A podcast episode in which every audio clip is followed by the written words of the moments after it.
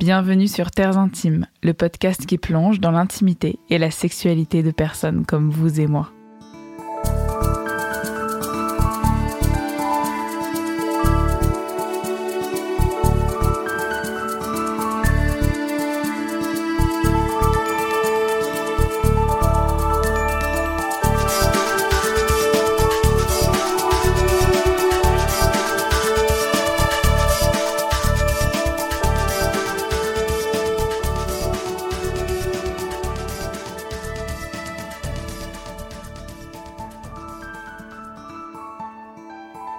Écoutez la deuxième partie de l'épisode avec Coraline, une jeune feu follette de 26 ans. Dans la première partie, Coraline nous a parlé de ses premières expériences, de son rapport au corps et du besoin de validation qui s'est construit dans ses années collège-lycée. Dans cette deuxième partie, nous parlons d'honnêteté, de plan à 4, d'amour et d'attente, de consentement, de sa relation libre et de la joie de se découvrir soi. C'est parti. Attention, la tisane est chaude. hein. Vas-y, vas-y, je suis là. On est là. Ok. Est-ce que ces questions que tu t'es posées sur l'amour, la validation extérieure et hum, finalement euh, le fait que tu l'as cherché aussi dans, dans les relations, c'est à ce moment-là que tu as commencé à te poser des questions sur le couple et sur le modèle du couple et si vraiment c'était le modèle qui t'allait toi? Non. Question suivante. non, non, du tout. Hum, Je suis pas certaine. Je pense que pour le coup, là, c'est un autre sujet. Et qui, du coup, est venu euh, à partir du moment où mon mec de l'époque m'a trompé. Youpi. Du coup, c'était un événement nul de ma vie. Surtout qu'en fait, la grosse problématique de cette histoire, c'est que il ne me l'avait pas dit. Et je l'ai découvert par un concours de circonstances, par amis interposés qui étaient eux-mêmes tous au courant. Bref, du coup, un peu un truc nul de genre grosse trahison. Et c'est à partir de là que j'ai commencé à me poser des questions. Parce que je me souviens que ma réaction, euh, ma première réaction en fait, quand j'ai appris que, que mon mec de l'époque m'avait trompé, c'est que ben, j'avais déjà tout de suite essayé de comprendre de genre pourquoi en fait. Et, euh, et les raisons, quand on en avait parlé, c'était juste bah, là, sûrement, j'avais envie de coucher avec, avec cette personne.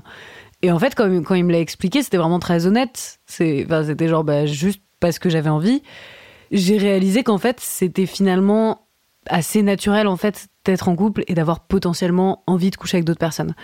Et j'ai réalisé qu'en fait toute notre relation, on était un peu dans une espèce d'hypocrisie de premier amour, de t'es tout pour moi, je suis tout pour toi, etc. Du coup, ça avait été un vrai choc de me dire ah en fait il a potentiellement envie d'autres personnes. Mais en réfléchissant un petit peu, je me suis dit en vrai c'est normal en fait. Genre ça peut arriver à tout moment, à toute étape de ta vie et de tes relations en fait. Le truc en fait que j'avais trouvé pas normal et qui m'a vraiment traumatisé, c'est pas tellement le fait qu'il ait couché avec euh, une autre personne, c'était vraiment plus le fait en fait qu'il m'ait menti.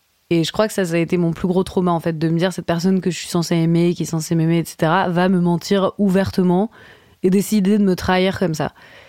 Et ça, j'ai vraiment pas du tout apprécié ce truc-là et c'est vraiment resté longtemps et ça a été très compliqué. Parce que après cette histoire, du coup, on s'est pas vu pendant un moment et petit à petit, en fait, on a commencé à renouer et justement, ce qui m'a aidé, en fait, à le, pardonner, entre guillemets, c'était justement le fait de comprendre son point de vue et quand j'ai vraiment essayé de me mettre à sa place, en fait, j'ai compris les raisons qui l'avaient poussé à faire ça. Le truc que je comprenais pas, c'est pourquoi il, il m'avait mis trop comme ça, en fait. Et en fait, au final, j'ai aussi compris, enfin, à chaque fois, c'est toujours la même chose, c'est bah, peur de blesser l'autre, tu te dis que tu vas t'en sortir comme ça, qu'au final, ça va faire plus de mal qu'autre chose. Et en fait, l'idée de me retrouver dans une relation de couple euh, m'angoissait énormément parce que j'avais trop peur que quelqu'un euh, décide de me mentir euh, de nouveau, en fait. Et ça me faisait trop peur parce que du coup, j'avais pris conscience qu'en fait, c'était grave normal qu'on puisse être attiré par d'autres personnes. Du coup, je me disais, mais en fait, ça, ça peut arriver à tout moment, c'est affreux. Et ça cassait toute l'image, en fait, que j'avais un peu idéale du couple. Où j'ai pris conscience que moi, en tout cas, ce qui m'intéressait dans une relation de couple avec quelqu'un, c'était avant tout l'honnêteté. Cette phrase sonne beaucoup trop cliché. C'est affreux. Non, mais en fait, je sais pas, je sais pas comment expliquer, mais disons que pour moi, de l'honnêteté découle la, complicité, la, proximité, en fait.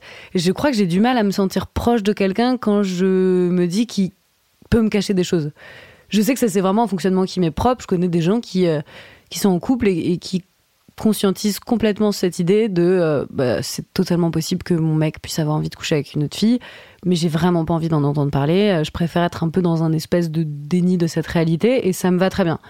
Et moi, j'ai réalisé que ça ne m'allait pas du tout. Je n'aime vraiment pas cette idée. En fait, j'ai l'impression que c'est comme si on, ouais, on décidait consciemment de se cacher euh, des parts de, de chacun de nous. Alors que j'avoue que moi, quand, quand j'aime une personne, quand je suis dans une relation amoureuse, j'ai, j'ai envie de tout connaître, tout comprendre de la personne. Et euh, comme je considère que euh, la part de désir qu'on peut avoir pour d'autres personnes est quelque chose d'hyper important, ça me, ça me ferait trop bizarre en fait de, de me dire que cette part, eh ben, euh, il, il va me la cacher pour me soi-disant préserver.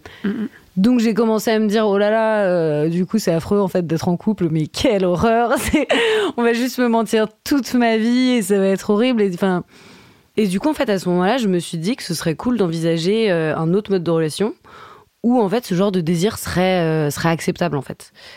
Et euh, bah, malheureusement, en fait, le truc, c'est que entre temps, on s'est remis ensemble, on a un peu évoqué tous ces trucs-là, mais j'étais vraiment pas à un stade assez avancé de mes réflexions, donc ça a vraiment pas été le cas. On s'est juste remis ensemble normal, tranquille.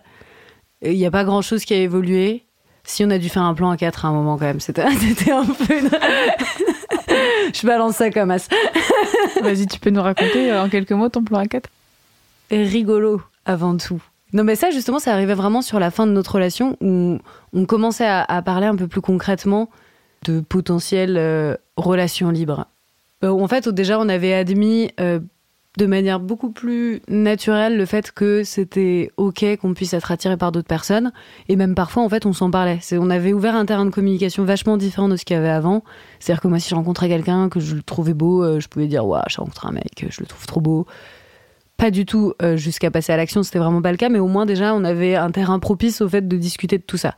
Alors qu'avant, franchement, le début de notre relation, euh, juste on regardait un film, s'il me disait que la meuf était belle, j'étais en PLS total.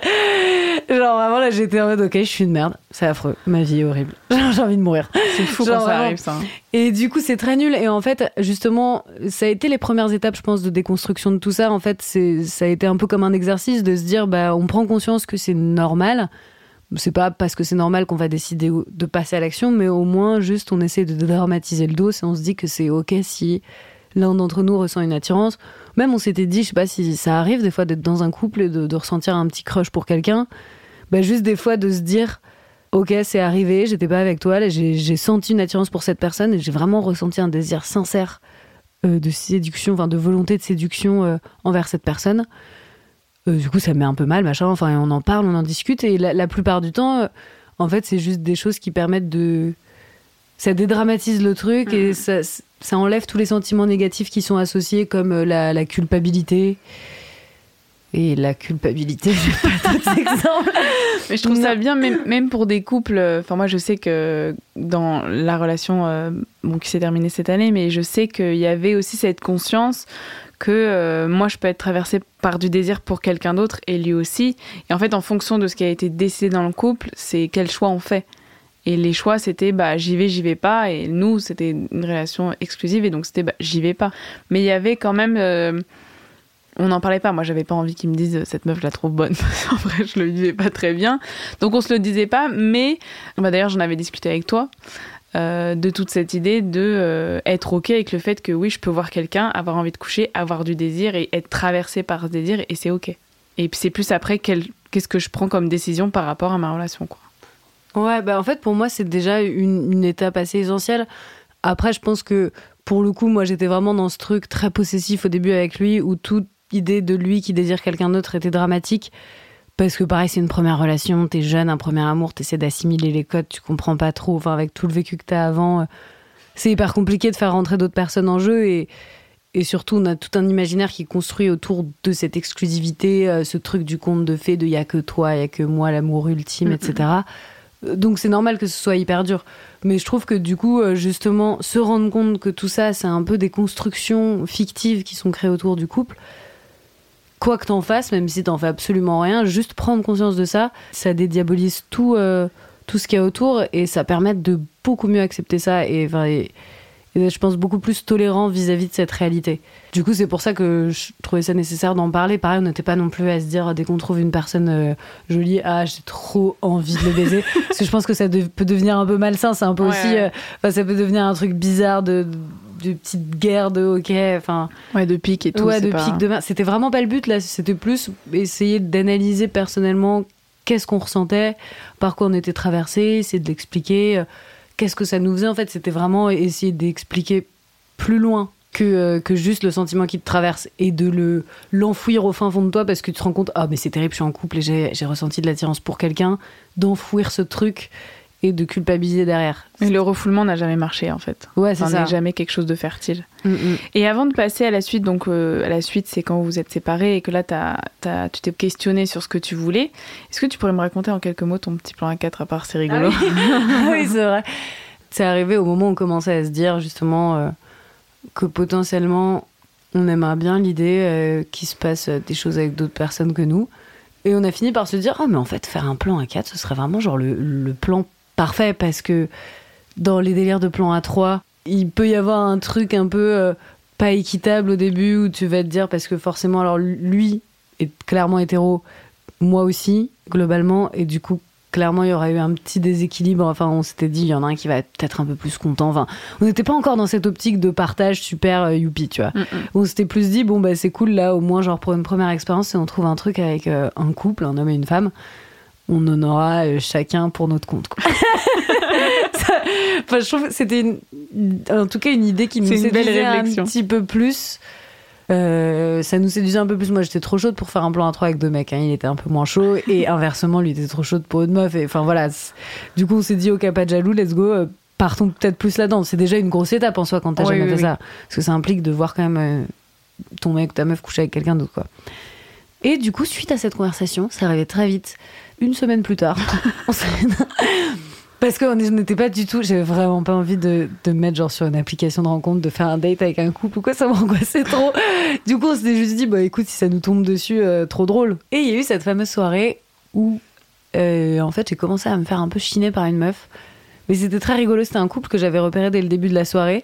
Ils étaient hyper intenses tous les deux entre eux, genre vraiment, ils s'embrassaient passionnément et tout. J'étais genre, waouh, ok, fou. Mais genre vraiment ouvertement, et il y avait un peu un truc d'exhibition, genre en mode ils se montraient pas mal en train de se pécho devant d'autres gens. Et ils ont commencé, je sais pas pourquoi, à lancer un jeu de la bouteille. Enfin, si, je sais pourquoi du coup, je comprends très bien. je comprends très bien. Et je les voyais en fait, et ils faisaient, ils, ouais, ils ont créé un bon climat euh, d'ambiguïté euh, qui aurait pu clairement se transformer en partouze. Ça n'a pas été le cas, mais pas loin. Et hum, du coup, ils ont dû lancer un jeu de la bouteille avec d'autres gens, mais moi j'observais de loin, j'étais pas du tout dans le del, et juste je me disais, oh, c'est rigolo, elle est jolie cette personne en plus, j'aime bien. elle a l'air super sympa. Et à un moment, je sais pas pourquoi, cette meuf s'est retrouvée sur euh, un canapé en face de moi. Et je sais pas, ça va, genre vraiment, ça allait très vite. Bravo, euh, bravo, elle a été très très efficace dans sa séduction de ma personne. Vraiment, je crois qu'elle m'a regardé, elle m'a dit que j'avais un très joli t-shirt. Après, elle m'a dit que j'avais une très jolie bouche. Et après, elle m'a demandé est-ce que je pourrais t'embrasser? Je dit, bah, bien sûr. C'est évident, c'est super bien présenté. J'ai vachement apprécié. Moi, j'étais juste là, genre, ok, vas-y, fais-moi ce que tu veux. je suis là. Et du coup, on a commencé à se pécho et j'avais déjà embrassé des filles, mais de- c'était des contextes plus blagues. Là, je sentais que c'était sérieux. Enfin, Mm, mm. pas, sérieux, mais je sentais que c'était pour de vrai, quoi. Et après, euh, après, son mec débarque. Elle arrive dans l'histoire et genre, il se pose à côté et du coup, je les avais pas trop vus faire des trucs séparément. Du coup, je m'étais dit, oh là, il y a peut-être un problème. Merde, ça, j'ai foutu la merde, je sais pas. Et non, il a commencé à se passer un truc de, bah, on a commencé un peu à discuter tous les trois, et petit à petit, ça s'est transformé en genre, euh, nous trois qui nous embrassons. Et là, j'étais en train de me dire, oh là, mon mec est aussi à cette soirée, je sais pas trop où il est, il doit être dans une pièce ailleurs, il va revenir, il va rien comprendre à sa vie. Et là, il arrive, et, et en fait, ça allait parce que comme on avait eu cette conversation vraiment avant, on savait qu'on était un peu open à cette idée, et au pire, bon voilà, j'avais embrassé des gens, c'était pas grave, j'avais vraiment envie de me laisser aller à ce truc-là, je trouvais ça un peu fou, j'avais l'impression d'être dans un porno un peu chelou. enfin, pas un porno un peu chelou, genre un porno tout court, quoi.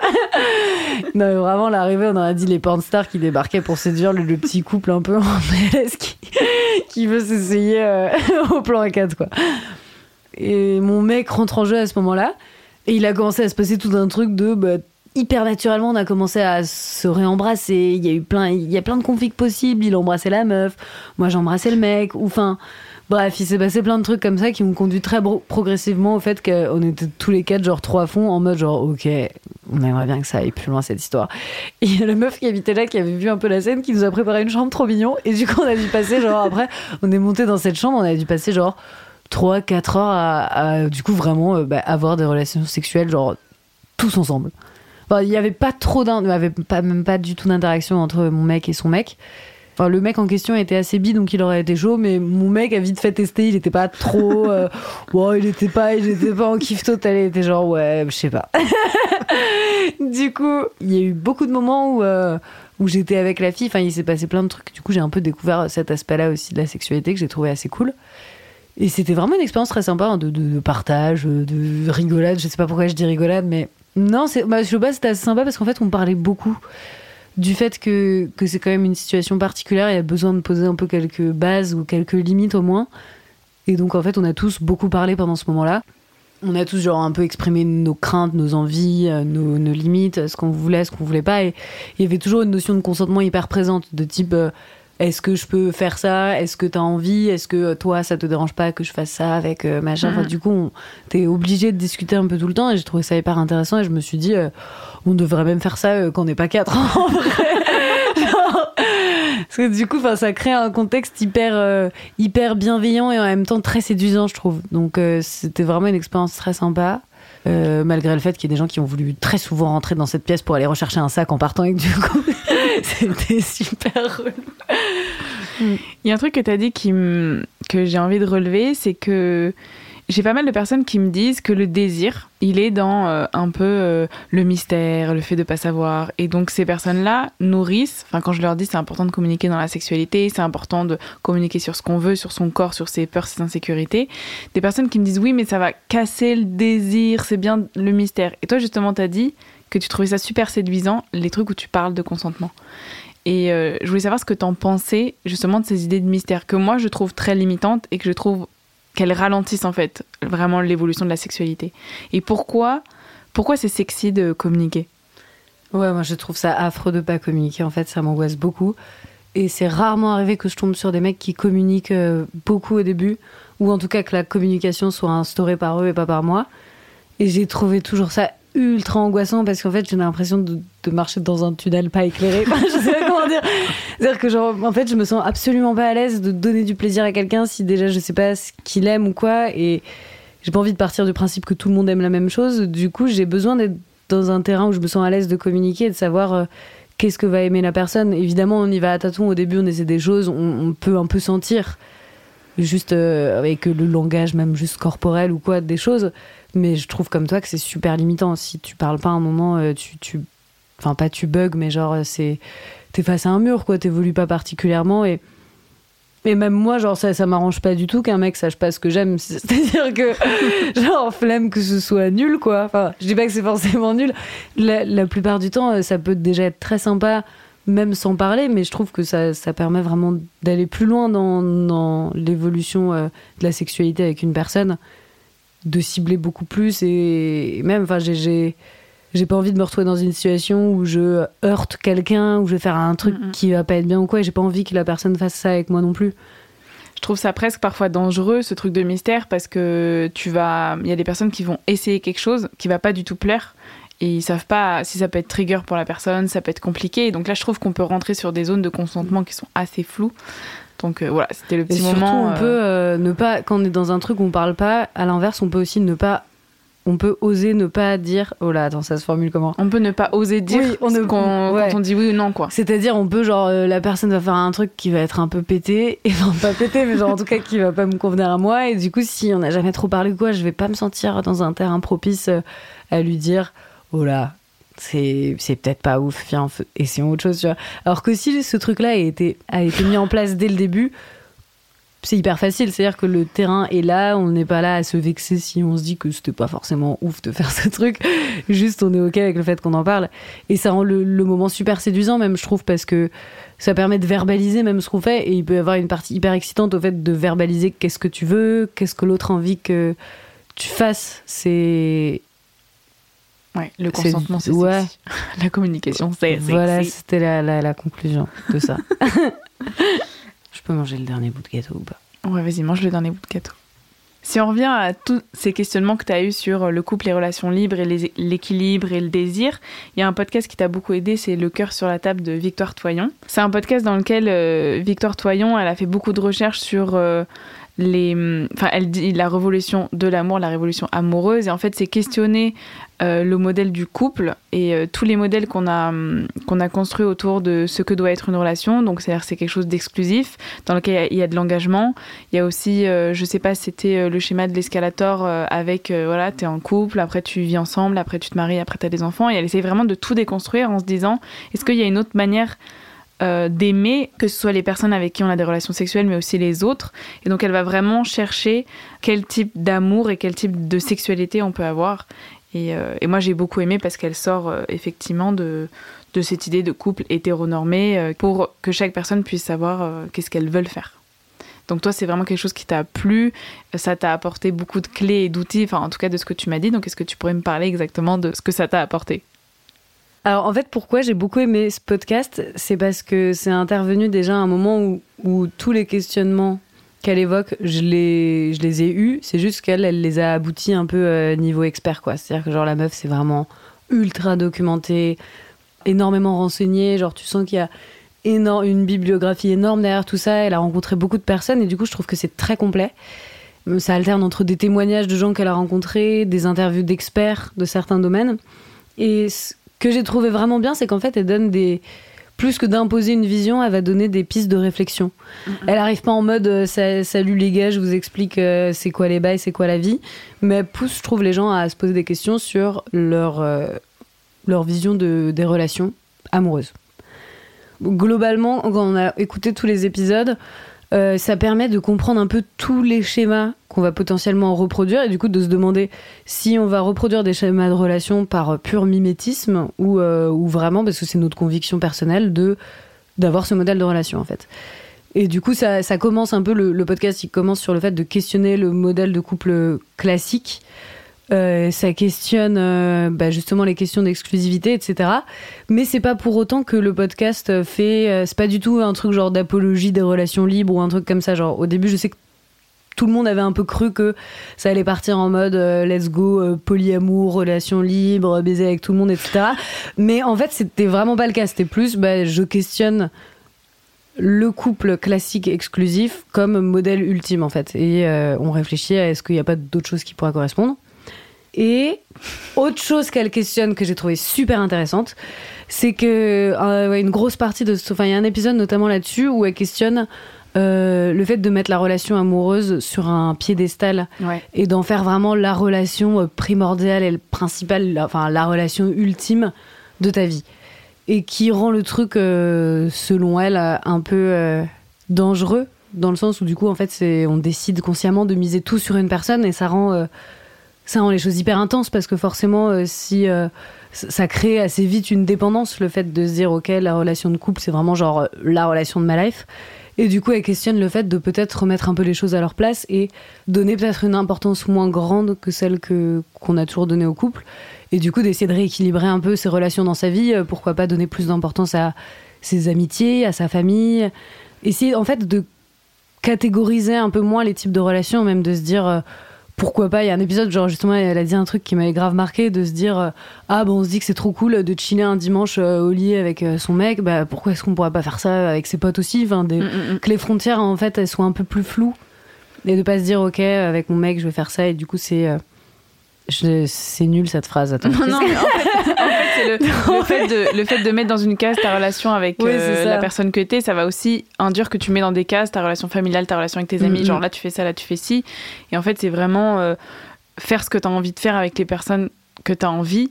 Et moi, je vois vraiment ça comme. Enfin, en fait, je, je dis ça parce que je l'ai vécu après ma séparation. C'est que j'ai eu l'impression que j'avais mis toute mon énergie dans une direction. C'est la direction de mon couple. Genre, mon couple, c'est le truc le plus important. Il faut que je m'en occupe, il faut que j'en prenne soin. Et en fait, quand il y a eu cette séparation, après, j'avais l'impression d'avoir plein d'amour à l'intérieur de moi. Et j'étais là, mais maintenant, je peux le mettre dans plein de directions différentes. Et j'ai commencé à recréer des liens beaucoup plus forts avec mes amitiés, ou en tout cas, peut-être reconnaître l'amour que j'avais avec ces personnes. Et en fait, ça a ouvert un champ beaucoup plus large d'amour et de, de relations. Et ça, je sens que je ne veux pas partir de ça. Quoi. Et ouais, bah, je trouve justement, en plus, ça, ça me semble être positif sur tous les points de vue parce que du coup, quand on met moins d'importance, enfin, quand on décide de répartir tout cet amour qu'on peut avoir et, et le mettre pas que dans une direction, ça fait aussi qu'on va avoir potentiellement moins d'attentes envers la personne en face. C'est-à-dire qu'on va pas faire reposer euh, tout notre bonheur sur une seule personne. Ce qui est en fait super dangereux. Donc c'est aussi euh, cool de pouvoir se rendre compte que tout n'est. Enfin, faut pas miser. Euh, que t'es pas obligé de miser tout sur une personne et que t'as d'autres sources d'amour ailleurs qui sont tout aussi bien. Pour la suite, je voulais juste, euh, avant de passer sur. Euh, j'ai marqué le titre de la partie 3, c'est La toi d'aujourd'hui. Ouh là là, c'est tellement romantique. Euh, la, la, la, question que j'ai envie de poser, c'est comment ton désir a évolué avec le temps par rapport à ces réflexions et comment c'est venu impacter ton consentement, ou en tout cas ton rapport au consentement avec les personnes? Je pense que justement, j'ai commencé ma sexualité sur une base de j'ai juste envie de plaire à des gens et euh, souvent la finalité du truc c'est de coucher avec mais j'écoutais pas forcément ce que moi j'avais envie. Euh, c'était vraiment plus euh, je le fais parce que je sais quel quels impacts positifs ça va avoir sur moi. Et je pense que plus j'évoluais plus j'ai pris conscience de tout ça plus j'ai commencé à me questionner sur quel était vraiment mon désir personnel on va dire et en, en essayant de le délier de ce qui concerne les autres. Et du coup ça ça implique de se poser des questions sur son propre consentement c'est-à-dire pourquoi est-ce que tu vas décider de coucher ou non avec une personne et je veux pas coucher avec une personne seulement parce qu'elle a envie de coucher avec moi en fait. Et il y a eu toute une période de ma vie où pour moi, juste le fait qu'une personne ait envie de coucher avec moi, si elle me plaisait, bon, un minimum, on va dire, faut pas exagérer non plus, euh, c'était une condition presque suffisante en fait pour que je, je couche avec. Alors qu'aujourd'hui, j'ai des exigences qui sont quand même vachement plus élevées du fait que j'ai pris conscience de tous ces mécanismes-là. Ok, c'est très clair. T'as une tête de je suis pas sûre que c'est clair, mais c'est très clair. Super. On peut donc passer à la partie 3 sur la toi d'aujourd'hui. Donc, tu as eu toutes ces réflexions et tu en es arrivé au fait que tu voulais vivre quelque chose de plus libre. Et là, tu as rencontré la personne avec qui tu es aujourd'hui. Et vous êtes dans une relation libre. Oui. et il y a eu pas mal de questions, j'ai demandé sur Instagram les gens. Et euh, la première question qui est sortie principale, c'est euh, comment vous faites pour qu'il n'y ait pas de jalousie? Sauf qu'il y a de la jalousie. Est-ce que tu pourrais nous en parler? Euh, oui, grave. Alors, euh, ouais, ça m'a fait rire quand j'ai vu ce truc-là, parce que euh, c'est pas du tout parce que je suis dans une relation libre que je ressens pas la jalousie. Je suis pas devenue un, robot qui ressent plus rien. Je sais qu'il y a des gens qui sont. Après, c'est plus des gens qui vont vraiment vivre des histoires de polyamour, on va dire. J'ai l'impression que c'est encore le, step supérieur où limite la, la jalousie n'existe plus, ou du moins la transformer. Moi, je pense que je suis encore dans, dans le niveau débutant de tout ça, on va dire dans le sens où je, ressens clairement de, la jalousie. C'est juste que j'ai essayé de, dompter un peu ce sentiment, enfin de le transformer en quelque chose de positif. C'est-à-dire que la jalousie, quand on se pose des questions, enfin quand on essaie de vraiment déconstruire qu'est-ce que c'est la jalousie et pourquoi on, le ressent, euh, au final c'est quelque chose qui renvoie à soi, qui renvoie à son ego. Ça va être des craintes qu'on va avoir euh, sur euh, sa personne, c'est-à-dire ah bah tiens mon mec va être attiré par une autre meuf, du coup pourquoi je suis jalouse à ce moment-là? Parce que euh, bah, j'ai peur pour moi en fait. Enfin souvent c'est un peu ce mécanisme-là. C'est pas forcément pareil pour tout le monde, mais moi en tout cas c'est ce que ça faisait. Sauf qu'en fait du coup à force de déconstruction, de discussion, de réflexion, je me suis rendu compte que c'était pas en lien avec moi en fait tout ça. C'est pas parce que une personne, enfin c'est pas parce que mon mec a envie de coucher avec une fille qui n'est pas moi que ça va impacter ma valeur personnelle. C'est-à-dire qu'il peut coucher avec une fille et je n'aurais pas changé, je serais la même personne. Et à ses yeux, pareil, je, n'aurais pas changé non plus, en fait. À force de prendre conscience de tout ça, on réussit à dédiaboliser un peu ce sentiment. Et euh, en fait, c'est à force de d'essayer vraiment de l'expliquer, de pas juste se dire ah là je ressens un truc désagréable qui est de la jalousie. Quand on creuse un peu le truc, ça rationalise un peu la chose et je trouve ça aide vachement à l'accepter. Donc en général, si par exemple, euh, si par exemple il y a un moment où il va vivre une histoire avec une autre fille et que du coup il va m'en parler, euh, là, forcément, ma première réaction, ça va être, euh, bah, je vais ressentir une petite pointe de jalousie, mais en fait, plus ça avance, plus cette part, on va dire, diminue. Et après, il y a une autre part de moi qui, euh, qui va être super contente pour lui, en fait. Du coup, pour moi, c'est juste faire cohabiter un peu deux, deux émotions qui peuvent avoir l'air contradictoires, mais qui peuvent complètement exister ensemble. C'est-à-dire que je peux autant ressentir de la jalousie parce que ça me fait un peu peur pour moi personnellement. si je suis dans un moment où j'ai pas trop confiance en moi, ça va potentiellement aggraver encore la chose et ça va être un sentiment plus intense que d'habitude.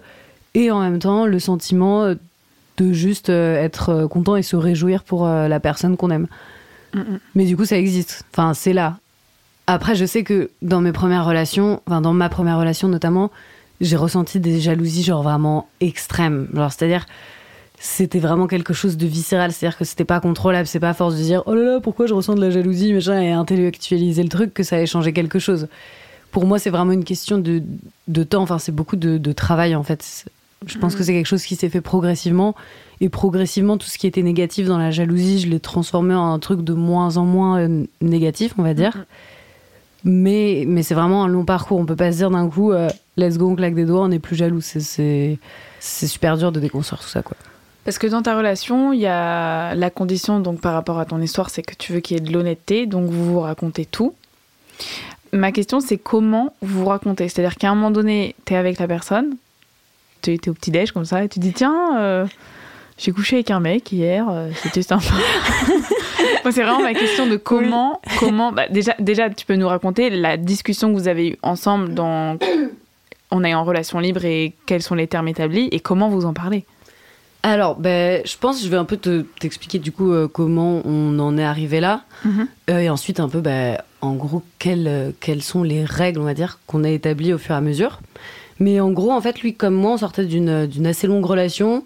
Et moi, par exemple, j'avais vécu vraiment un long moment de, liberté après ma, longue relation. Et en fait, j'ai réalisé que j'aimais beaucoup ça et j'avais un peu envie, en fait, de rester dans ce truc-là. Mais disons que au début, en fait, c'était assez facile parce que bah, il y avait pas vraiment d'attachement, en fait. Donc euh, la liberté, quand on n'est pas encore hyper amoureux, ça va, c'est ça va vrai tranquille.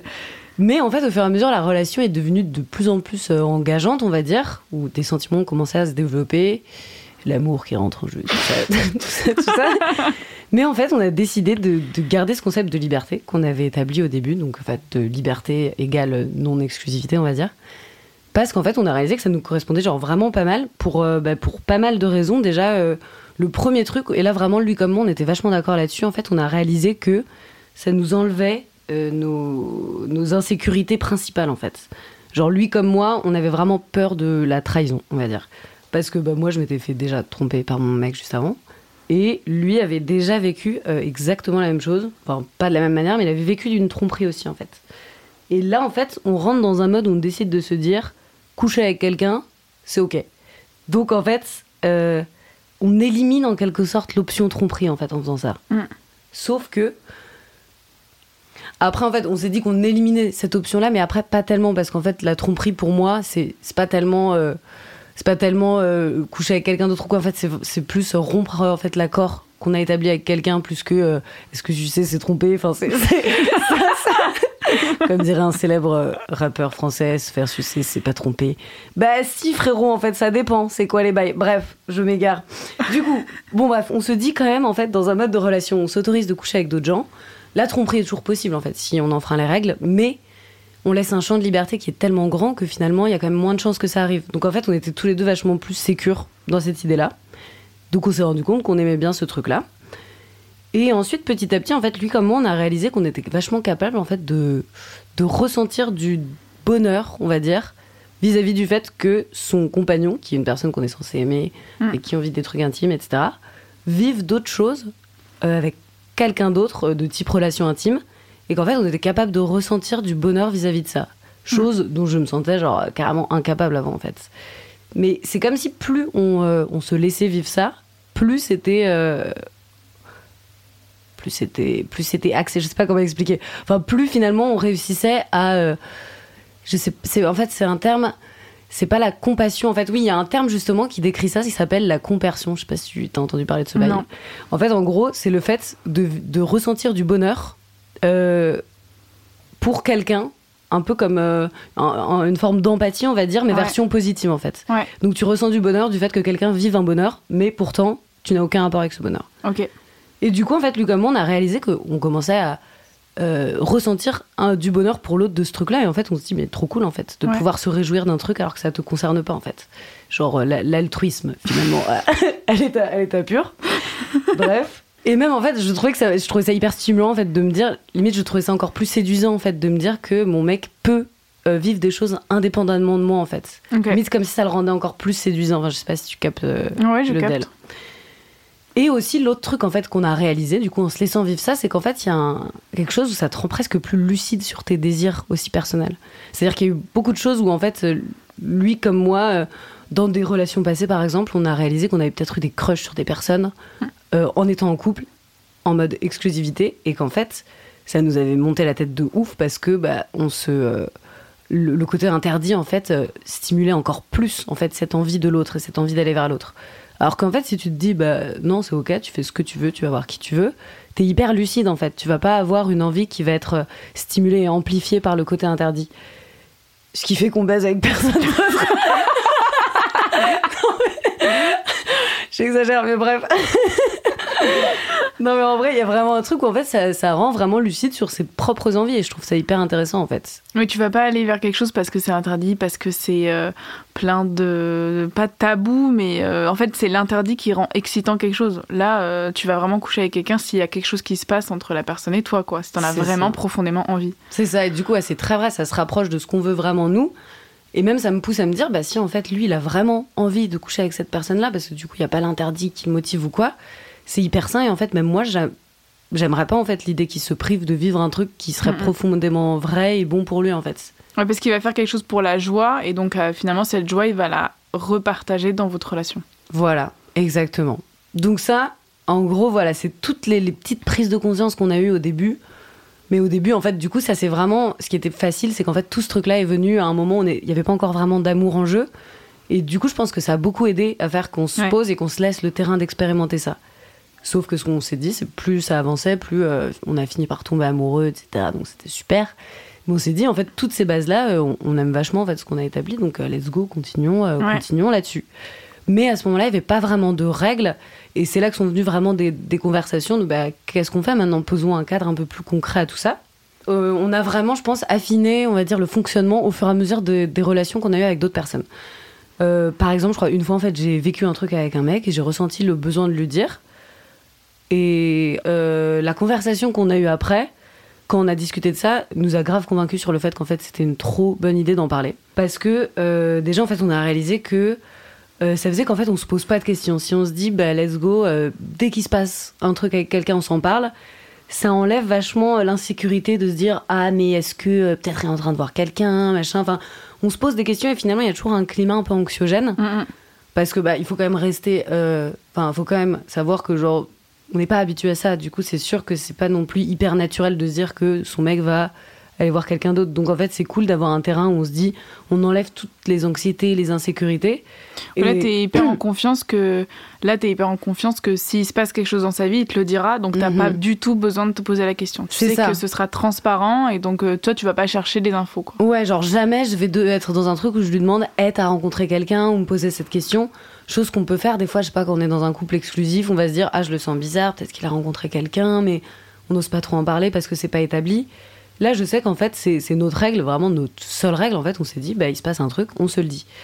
Et, euh, et aussi, en fait, euh, l'autre chose qu'on a réalisé, c'est ce qui est assez intéressant, c'est quand on, en fait, quand on s'en parle, ça permet aussi de déterminer, genre vraiment, quelles sont nos, nos, limites. En fait, parce que quand on se lance dans une relation euh, libre et qu'on n'a jamais fait ça avant, finalement, avant d'expérimenter, on ne sait pas vraiment euh, jusqu'où on veut aller, qu'est-ce qu'on accepte ou pas. Et là, le fait d'en parler, bah, ça permet vraiment de se dire bon, bah, ça, comment je le reçois? Est-ce que ça me va? Est-ce que ça me va pas? Est-ce que. Euh, est-ce que genre je suis vraiment capable? Parce qu'on peut se dire sur le papier ça me correspond et en fait quand on le vit et quand on l'apprend on se dit mais quelle horreur je ne veux vraiment pas vivre ça en fait. Et en fait c'est pour ça que c'est bien en tout cas dans un début de relation de se dire bah on s'en parle comme ça au moins on est clair net et on sait qu'est-ce que ça nous fait. Alors que je sais que tu vois, il y a des, couples qui aiment bien se dire, bah justement, j'aime bien avoir mon intimité et que ce soit mon euh, jardin secret. Mm. et que c'est là, là, que ça se joue pour eux, qu'ils aiment bien vivre des choses indépendamment et que leur partenaire n'y soit pas relié du tout. Mais en tout cas, lui comme moi, c'est vraiment pas ça qui nous motive là-dedans. En fait, c'est vraiment le fait de pouvoir s'en parler. Et du coup, en fait, plus les expériences avançaient, plus on s'est dit, lui comme moi, euh, ce qui nous euh, plaît là-dedans, c'est genre limite en fait qu'on se parle comme si euh, on était meilleurs copains quoi. Genre. Euh. vous êtes des super confidents. Ouais, c'est ça. C'est genre en fait ça nous arrive même euh, et c'est devenu un réflexe s'il se passe quelque chose. Limite on s'envoie un message direct en fait pour s'en parler, mais pas parce qu'on se sent obligé de le faire, vraiment parce que. Mm. Bah, on a trop envie de partager ça et des fois c'est même pas ah tiens je couchais avec quelqu'un hier enfin, des fois ça va même être souvent oh là là hier soir j'étais à une soirée j'ai eu un petit crush pour machin c'était trop cool genre exemple ce matin je reçois un message de lui, genre je me réveille, un message à genre 2h, 2h50 du mat, un super long pavé, je me dis, wow, qu'est-ce qui s'est passé? Et en fait, il me disait juste, putain, trop cool, je suis rentrée en métro, euh, et euh, ça, m'était jamais arrivé, euh, je sais pas, j'ai eu un eye contact avec une meuf, on s'est regardé, et j'ai senti qu'il y avait un truc, et on a un peu, j'ai réussi à engager la conversation, on a parlé et tout, c'était trop cool, et j'ai senti que peut-être il y avait un truc, on se plaisait, etc. Et ouais, j'avais grave envie de te le partager parce que bon, il s'est rien passé, j'avais grave la flemme euh, d'enchaîner sur autre chose, mais juste j'étais trop contente de me dire, ah, j'ai réussi à aborder cette fille et, euh, et voilà, enfin, il y a eu un petit truc de on a su qu'on s'était plus et c'est sympa, ça fait plaisir quoi. Et en fait, j'ai trouvé ça trop cool, genre quand il m'a envoyé ça, j'étais en mode, bah, big up. big up. j'étais en mode big up, bien joué, genre t'as réussi à aborder euh, de manière toi, toi, courtoise t'as une personne. vraiment ressenti de la joie à l'idée de recevoir ce message? Mais grave, et vraiment de la joie déjà pour lui parce qu'il était content euh, que ça lui soit arrivé, parce qu'il n'est pas forcément en mode euh, je suis chaud de la séduction, tu vois. Du coup, euh, quand, quand il réussit à sentir qu'il y a un petit feeling avec quelqu'un, euh, bah, c'est cool, c'est toujours agréable.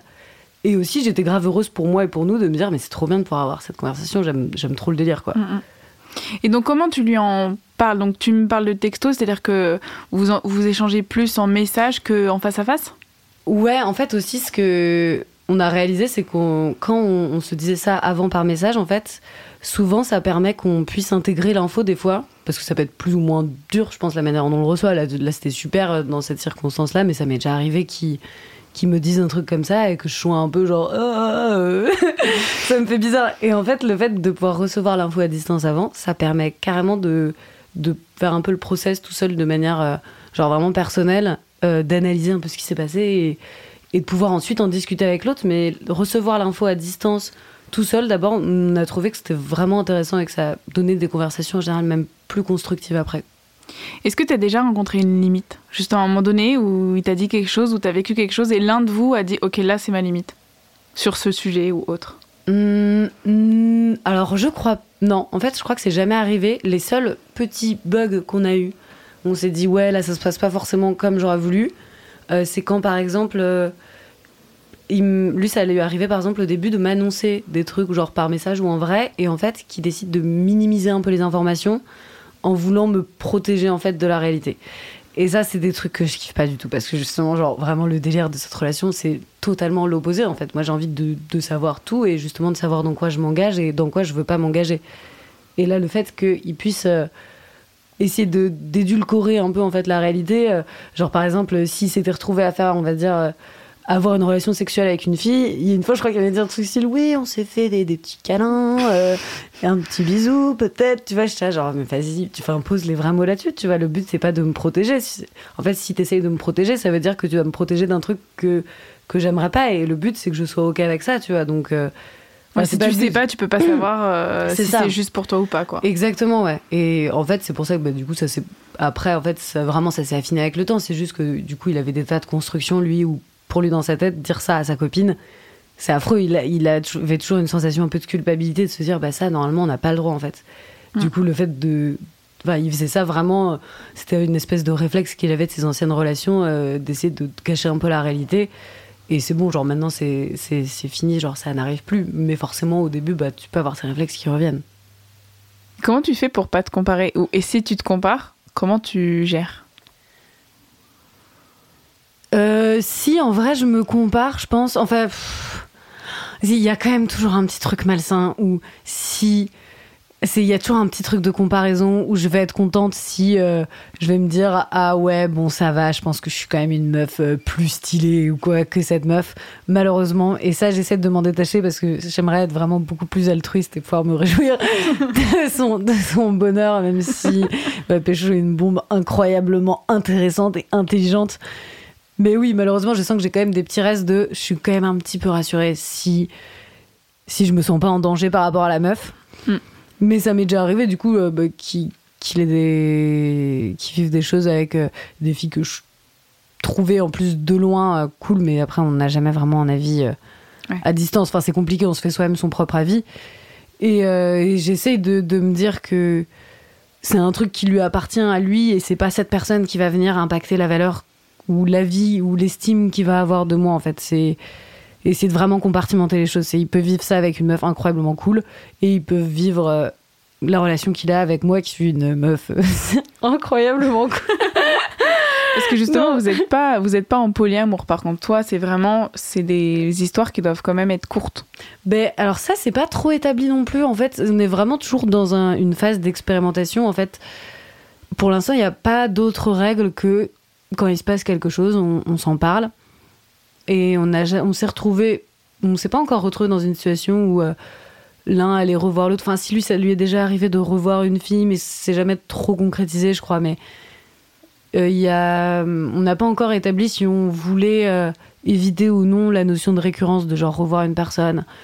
Parce que forcément, c'est un truc qui, moi, personnellement, me fait grave plus peur et je pense que j'aurais plus de mal à gérer. Genre, c'est-à-dire que là, je sens que j'arrive à être vraiment OK avec le concept qu'il puisse vivre d'autres choses avec euh, une fille de type flirt, séduction, ou, juste, ou même aller jusqu'à coucher avec. Mais par contre, accepter qu'il ressente de l'amour pour quelqu'un, qu'il ressent aussi de l'amour pour lui, là, c'est le niveau expert. Et, genre, et, genre, clairement, je pense que j'y suis pas. Enfin, ça me semble. Là, actuellement, ça me semblerait assez compliqué. Après, je sais que si par exemple, il vit une histoire avec une fille, qu'il a envie de la revoir, euh, je, je me sentirais pas de lui dire non, j'ai pas envie que tu la revoies. J'aurais, moi, envie qu'il puisse aller au bout de ce truc, qu'il puisse revoir une personne s'il a envie. Et je pense que la seule chose qui se passera, c'est qu'on essaiera de se parler vraiment au fur et à mesure de nos ressentis à ce moment-là, de, bah, de savoir qu'est-ce que lui ressent du fait de revoir une personne, est-ce que ça crée de nouveaux sentiments, ça intensifie quelque chose ou quoi. Et du coup, j'essaierai de moi être vraiment à l'écoute de ce que je ressens à ce moment-là et de me dire, ok, quelles sont mes limites là-dedans? Est-ce que j'ai envie d'aller jusque-là? Est-ce que là, je suis pas en train de me faire du mal? Et en fait, mes limites, elles étaient vraiment en dessous. Et mm. du coup, c'est vraiment un truc où il faut euh, justement pour moi vachement parler pour euh, pouvoir euh, soi-même analyser qu'est-ce qui nous convient ou pas. finalement, ça développe beaucoup l'écoute de soi et l'écoute de l'autre. Comment vous prenez soin de vous dans le sens où les moments où entre vous ça va pas trop, est-ce qu'il y a des règles de là par contre c'est il n'y a pas trop de jeu à côté? Euh, Alors c'est encore jamais trop arrivé, mais je sais qu'on s'est déjà dit, enfin en tout cas moi je lui avais dit, si il y a un moment où tu sens où tu le sens pas, juste quelles que soient tes raisons, je suis grave ok à l'idée de me dire, euh, bah là, euh, je fais rien avec personne, il n'y a pas de souci. D'ailleurs, ça me fait trop rire de dire ça parce que, genre, littéralement, on est dans une relation libre. Je mets des grosses guillemets parce que, franchement, la dernière fois que j'ai baisé avec quelqu'un d'autre, c'était en, février, je crois, genre, en 2012, en fait. donc, vraiment, franchement, j'ai jamais aussi peu baisé de ma vie, enfin, avec lui, quoi, mais pas avec d'autres personnes. Mais hum, oui, bref, j'aurais aucun problème à me dire, pour un moment donné, euh, je vais le préserver parce que là, il sent qu'il n'est pas dans un état à recevoir correctement euh, ce truc-là. Et j'aurais aucun problème là-dessus. Comme si par exemple, même, je sais pas, il a un veto sur une personne qui se dit, ok, cette personne, euh, je sais pas, je la sens pas, ça me fait, ça me fait grave du mal. Bon, on en parlera, on essaiera de comprendre pourquoi et, et si ça le met vraiment mal, bien sûr que je, refuserai. En fait, il y a déjà un terrain de liberté qui est, euh, qui est énorme, donc euh, on peut quand même se mettre des petites euh, règles de temps en temps, en fait. Aujourd'hui, donc, tu te sens libre dans cette relation, tu te sens en possibilité d'expérimenter ce que tu veux et d'explorer. Est-ce que, par rapport à ce qu'on disait tout à l'heure, tu sens que tu vis tes autres relations différemment avec tes amis, ta famille? Est-ce que tu sens qu'il y a plus d'espace pour eux? Oui, alors du coup, dans ce. Oh, j'ai encore dit du coup. C'est relou. oui, faut que je surveille mon langage, c'est hyper compliqué. Donc, euh, je trouve effectivement que j'ai une conception vachement différente des relations. Maintenant, je ressens beaucoup moins le sentiment de dépendance. Quoique de temps en temps, si je vais avoir une petite perte de confiance ou quoi, ce truc peut revenir et je peux avoir tendance à m'accrocher un peu sur cette relation et lui donner plus d'importance que ça devrait. Mais sinon, globalement, je trouve que j'ai une approche vachement plus saine de la relation où, dans ma première euh, relation amoureuse, vraiment, j'étais. Euh, C'était hyper obsessionnel comme relation, c'était très passionnel, trop trop intense, mais euh, ça pouvait devenir malsain tellement c'était oppressant pour l'un et pour l'autre en fait. La place qu'on se donnait, elle était beaucoup trop importante. Ce qui fait que quand ça s'est fini, c'était un drame, genre comme beaucoup de, premières euh, relations amoureuses, je pense. Mais là, pour le coup, je trouve que c'est vachement plus sain et pour autant, ça ne perd pas du tout en intensité. Je pense parce qu'on a développé d'autres trucs qui sont hein, hyper intéressants et qui euh, développent ce sentiment un peu intense d'amour, euh, passionnel, mais passionnel sain en fait. C'est vrai que tu me disais que tu avais peur avant de hum, une relation saine qui se passe bien, il n'y ait pas de désir et ce soit chiant. Et aujourd'hui, tu apprends que finalement non. Est-ce que tu peux me dire euh, pourquoi ça la rend aussi excitante et aussi chouette? Oui, bah, parce que je pense que j'ai réussi à comprendre quelles étaient les choses qui créaient ce sentiment un peu de passion intense et qui étaient malsaines qui sont des choses comme euh, bah, très souvent la jalousie, la possession, le fait de vouloir tout contrôler un peu de l'autre, etc. Et à force de réflexion, j'ai réalisé que c'était des choses qui ne me plaisaient finalement vraiment pas en fait dans les relations. J'ai roulé les R là, j'ai roulé le R de vraiment en fait. j'ai fait ça.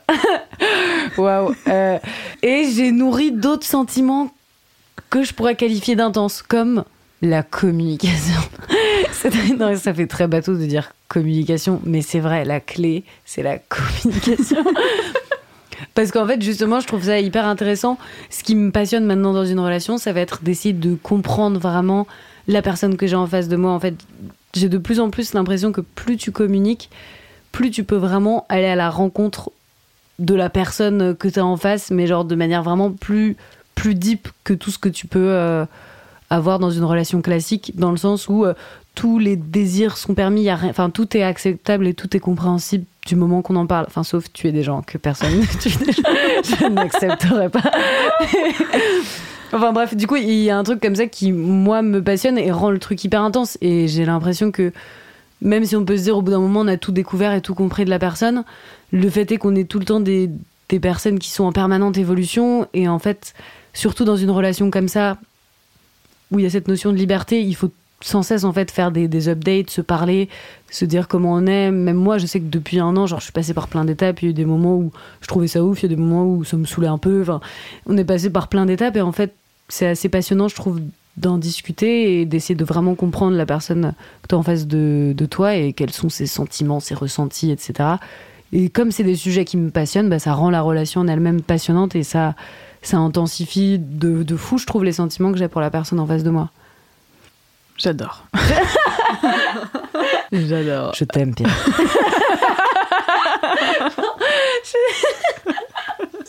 une petite déclat. Une petite déclat, on adore, c'est nos préférés. J'ai une dernière question sur euh, votre relation.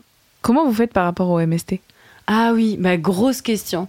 Bah pour le coup, en fait, je pense qu'on serait en train de baiser H24 avec des personnes, tu vois, on se la poserait vachement plus. Mais alors, il s'avère que du coup, lui et moi, depuis un moment, on se protège plus. Mais malgré le fait qu'on se protège pas et que avec les autres on se protège, il y a quand même des MST qui peuvent arriver euh, pas que par la pénétration. Donc c'est une question qu'on s'est posée et euh, on s'est dit concrètement que euh, bah, selon l'activité qu'on avait ailleurs que nous, il fallait juste qu'on fasse assez régulièrement des tests. Mais on n'a pas envie de se dire, parce qu'on va baiser une fois tous les 36 du mois avec quelqu'un, on arrête de... on remet des capotes tout le temps entre nous. Bah, c'est vraiment quand même pas mal basé sur la confiance. C'est-à-dire que genre, entre nous, on met plus de, de préservatifs. Du coup, clairement, si on se dit pas qu'on a couché avec d'autres personnes, bah là, du coup, c'est vraiment pas ouf parce que nous appartient la décision. Du coup, euh, bah, si par exemple, je sais pas, euh, il me dit, ah, j'ai couché avec une meuf, il a forcément mis une capote, je peux quand même me dire, ah, bah, est-ce que j'ai envie de coucher avec lui sans capote, sachant que peut-être je vais choper un truc du fait qu'on peut choper d'autres trucs autrement. Et je pense que euh, en vrai, si on voulait faire ça le mieux du mieux, il faudrait qu'on mette des capotes absolument H24. Enfin, si on voulait faire les choses bien, il faudrait sucer avec une capote aussi. Enfin bref, il y a. Ouais, parce que moi c'était ça la question, parce que tu peux euh, mettre des préservatifs avec les autres personnes et pas te protéger avec ton partenaire, mais tout ce qui est fellation, etc. Est-ce que vous limitez avec les autres personnes ou est-ce que euh, bah, non. non. non, mais du coup c'est pas un super message de prévention. Je pense que théoriquement il faudrait faire ça. Après, nous on est plus dans la vibe. on va aller souvent faire des tests pour, pour être sûr que c'est OK. Et en tout cas, c'est surtout aussi pour les personnes en face. Euh, S'il doit se passer quelque chose avec quelqu'un, les gens sont de toute façon toujours au courant de l'existence de l'autre et du fait qu'on a des rapports, nous, sans capote. Du coup, après, libre aux gens de décider euh, ce qu'ils veulent. Mm. Il y a peut-être des gens qui sont genre qui seraient hyper fermés à avoir un rapport parce que euh, on se protège pas avec d'autres personnes et qui vont se dire que peut-être on baise avec la terre entière et que du coup c'est c'est dangerous. Ouais. Mais du coup, toujours, enfin, déjà le fait d'en parler, au moins on peut prendre des décisions euh, qui respectent notre consentement. Ouais. c'était vraiment une question que je me demandais quand même par rapport à l'équilibre. En fait, j'ai une dernière par rapport à vous. C'était euh, une personne qui me l'a posée sur Instagram. C'est comment on fait euh, si la personne avec qui on est, enfin, si nous on ressent un besoin d'explorer, mais la personne en face elle est fermée. alors, je pense que la première chose à faire, c'est qu'il faut vraiment réussir à avoir une conversation en fait assez vite à ce niveau-là. C'est-à-dire que chacun exprime un peu son envie euh, relationnelle. Est-ce que vous voulez de l'exclusivité, pas de l'exclusivité, ce genre de choses? Et c'est important d'exprimer vraiment son point de vue.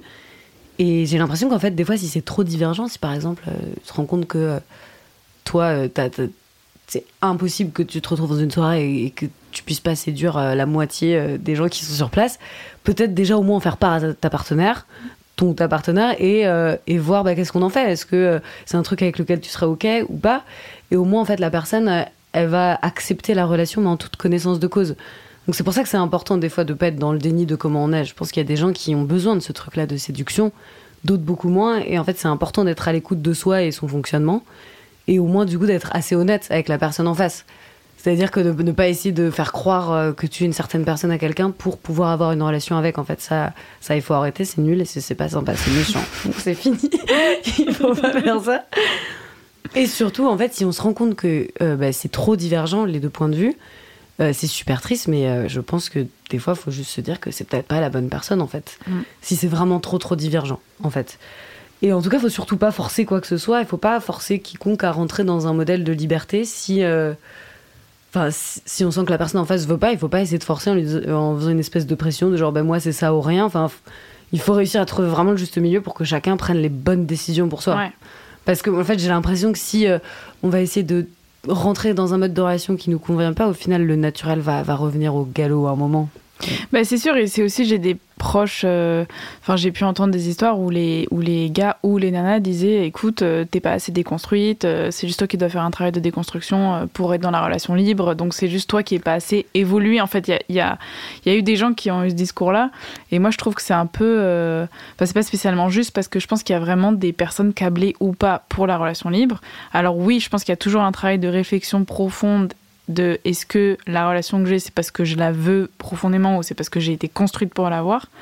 Mais je trouve qu'on peut vite tomber dans un, un truc qui est pas juste, quoi. Ouais, bah en fait c'est sûr, mais même il y a justement avec ces trucs de déconstruction, on entend vraiment beaucoup ce mot en ce moment et il faut, faut, prendre avec des pincettes les choses parce que bah, effectivement, surtout sur ce sujet de la relation libre, je trouve que la, la déconstruction, effectivement, c'est un vrai travail en fait.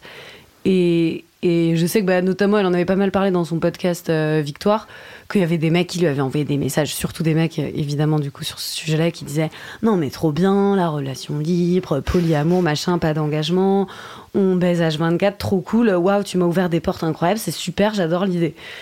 Et sauf qu'en fait, je pense que vraiment, la vibe de base des gens qui rentrent dans une relation libre et qui font un chemin conscient vers, euh, vers cette envie de relation libre, ou de polyamour, ça va vraiment plus loin souvent c'est au contraire, c'est pas un truc du tout qui se prend à la légère. C'est genre, euh, enfin pour moi, je le vois comme quelque chose qui me demande même plus d'engagement en fait qu'une relation classique, parce que ça demande énormément de réflexion, de déconstruction, de communication, qui sont des choses qu'on peut pas euh, prendre à la légère. En fait, si euh, si effectivement on prend ce truc à la légère en se disant trop cool, je vais pouvoir coucher avec qui je veux, je pense qu'on fait un peu fausse route. C'est pas trop là que ça se joue en fait.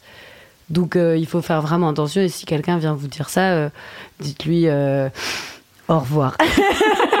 non, mais j'exagère, mais en tout cas, en fait, je pense que ça peut être intéressant, et même si on a l'impression qu'on n'est pas câblé pour ça, juste en parler, je pense que c'est hyper intéressant. Et voir, euh, en tout cas, pouvoir se dire avec une personne avec qui on a une relation, bah, c'est peut-être une possibilité. Voir si on a envie de faire ce travail de déconstruction, tout en gardant en tête que ça va prendre du temps. Genre, moi, je pense que ça, ça fait un mhm. moment que j'ai eu ces réflexions-là. Je pense euh, j'ai dû bien mettre peut-être 2, 3, 4 ans même à arriver au stade où je suis aujourd'hui, où je suis à peu près chill par rapport à ça, mais où c'est quand même une situation qui peut me générer des insécurités. Je suis pas, euh, enfin, je suis pas devenu un sage total qui ressent aucune émotion. Vraiment pas. En fait, ça reste comme toute forme de relation, une, une forme de relation qui assez problématique et il faut garder ça en tête. En fait, c'était pas juste on arrive dans un truc hyper libre et, c'est la fête. Euh, on fait des partous tous les week-ends. et, je pense que chaque relation libre euh, est différente dans le sens où on a le droit aussi de chercher ses limites, comme tu disais tout à l'heure, et ce côté, euh, bah ça c'est juste pour moi, ça c'est pas juste, c'est définir son propre concept, son propre cadre et donc si on a ses envies, bah, on peut aussi construire quelque chose avec son partenaire. Il n'y a pas une règle de on couche avec tout le monde. Comme tu dis, ta relation libre fait que finalement tu couches avec tant de personnes que ça. Non, c'est ça. Bah, en fait, ouais, c'est vraiment la conclusion du truc. C'est réfléchir et de manière honnête exprimer quelles sont ses envies dans la relation et que ce soit une vraie construction euh, à deux ou, ou à trois, même si vous êtes plus que ça. enfin, vrai, que ce soit un vrai dialogue et une vraie envie de construire un truc ensemble, quoi. Mm. Avec tout ce cheminement, j'ai l'impression que tu te connais beaucoup plus qu'avant, parce qu'en plus, tu t'écoutes beaucoup plus qu'avant. Et comment tu sens que ça s'est venu influencer euh, toutes les dimensions de ta vie? Donc pas juste ta relation, mais est-ce que ça t'a influencé dans ton travail, dans, ta, dans ton quotidien euh, Est-ce que tu sens que cette connexion à toi, elle, elle t'aide partout? Oui. Coupé. non mais grave, euh, si, si, si, grave. En plus, c'est des réflexions que j'ai eues récemment. J'ai l'impression d'avoir passé une grande partie de ma vie à vivre de manière hyper insouciante, à vivre les choses sans trop me poser de questions, un peu me laisser aller. Et du coup, en fait, c'était, je pense, un moment où je me connaissais pas vraiment, où, où j'avais un peu genre le syndrome de l'imbécile heureux, c'est je vis, je réfléchis pas trop, et du coup, c'est cool. Mais dès qu'on prend conscience de plein de choses, qu'on commence à, essayer de déconstruire un peu tout et se poser des questions au-delà de j'ai envie de ça, pourquoi j'en ai envie, enfin vraiment se poser des questions un peu plus deep sur soi-même, c'est là où on commence à, à rencontrer vraiment qui on est. je sais pas comment dire ça. Non, enfin, c'est là où du coup, genre des fois j'ai des conversations avec moi, genre, enfin je sais pas comment dire, genre des fois je je vais essayer vraiment euh, d'analyser beaucoup plus, enfin de m'écouter plus et essayer de comprendre plus pourquoi je ressens telle ou telle chose. Ce qui veut pas dire que euh, j'ai plus de maîtrise ou de contrôle sur mes désirs. Ça veut juste dire que euh, je comprends un peu plus les choses. Et du coup, je sens que ça impacte ma vie, bah, autant sociale que professionnelle, dans le sens où j'ai un peu plus l'impression d'avoir le contrôle sur ce qui se passe, on va dire. Enfin, mm. pas le contrôle dans le sens, je vais, je vais pas manipuler ce qui se passe autour de moi, mais tu vis avec conscience. Ouais, voilà, c'est j'agis un peu plus avec conscience. J'ai un peu moins ce côté euh, impulsif, euh, irréfléchi, euh, délibéré que j'ai quand même assez souvent dans ma vie. Hein, attention, mais mais disons que je me, je me pose un peu plus de questions. C'est peut-être ça finalement d'être un adulte. oh là. Donc oui, je pense que c'est quand même des questionnements positifs et qui ont un impact positif. J'ai une dernière question pour toi. Est-ce qu'il y a quelque chose un conseil que tu aimerais donner sur vraiment quelque chose qui est très important pour toi et que tu voudrais partager pour les auditeurs et les auditrices ou les auditrices? Oui, je pense que pour toutes les personnes qui s'interrogent un peu sur ce sujet des relations, qui se posent des questions sur euh, leur manière de voir le couple, euh, je, le seul conseil que j'aurais, c'est d'essayer de pas forcément voir euh, le modèle du couple classique hétéronormé comme le modèle de prédilection. Essayer de le voir en fait comme une option et et se poser des questions et de se dire sincèrement bah, est-ce que ce modèle de couple il me plaît parce que euh, parce que genre vraiment sincèrement c'est ce que je veux j'aime trop ça. Vraiment j'ai ce besoin d'exclusivité je trouve ça super. Ou est-ce que j'ai envie de ça parce qu'on m'a toujours montré ce modèle et que forcément j'ai l'impression qu'il n'y a pas d'autre option? En fait pour moi l'intérêt c'est d'essayer un petit peu de juste se rendre compte qu'il n'y a pas forcément que cette option qu'il y en a d'autres et de se juste se poser la question de est-ce qu'il y a peut-être d'autres choses qui me conviendraient? Même pas forcément, je dis pas que tout le monde doit être dans une relation libre. Clairement, je pense que ça correspond pas du tout à, tout le monde et surtout c'est un vrai travail, donc faut faut avoir envie de ça. Mais juste essayer de déconstruire toutes ces notions euh, de possession, euh, possessivité, d'exclusivité. En fait, d'essayer de décortiquer ça et plutôt que de se dire bah je fais comme ça parce que c'est comme ça et de suivre ce qu'on t'a appris, de le faire en conscience en fait, de se dire bah je le fais parce que j'en ai envie et pas juste parce que on m'a appris que c'était bien de faire comme ça. Et du coup, tout ça, ça passe par juste en fait se, renseigner en soi. C'est bah, écouter des, podcasts, lire des livres. Si c'est un sujet qui vous intéresse, théoriquement, le, ce sera des lectures ultra intéressantes et ça permettra d'avoir un horizon un peu plus varié de toutes les options, toutes les possibilités et de réussir à se connaître un peu mieux et comprendre ce dont on a envie sincèrement au fond de soi. Merci beaucoup Coraline. De rien. Super. C'est trop bien. Merci pour votre écoute de ce nouvel épisode de Terres Intimes. S'il vous a plu, n'hésitez pas à le partager autour de vous, sur les réseaux ou dans la vraie vie, et à mettre 5 petites étoiles. Je vous invite aussi à vous abonner au compte Instagram Juliette fait la révolution, l'univers dont fait partie ce podcast. Un grand merci à Déborah qui fait les portraits des invités, Théo au mixage son, Didier à la musique et à Coraline d'avoir pris ce temps pour nous offrir une jolie partition de son intimité. Je vous dis à très vite pour la suite de Terres Intimes.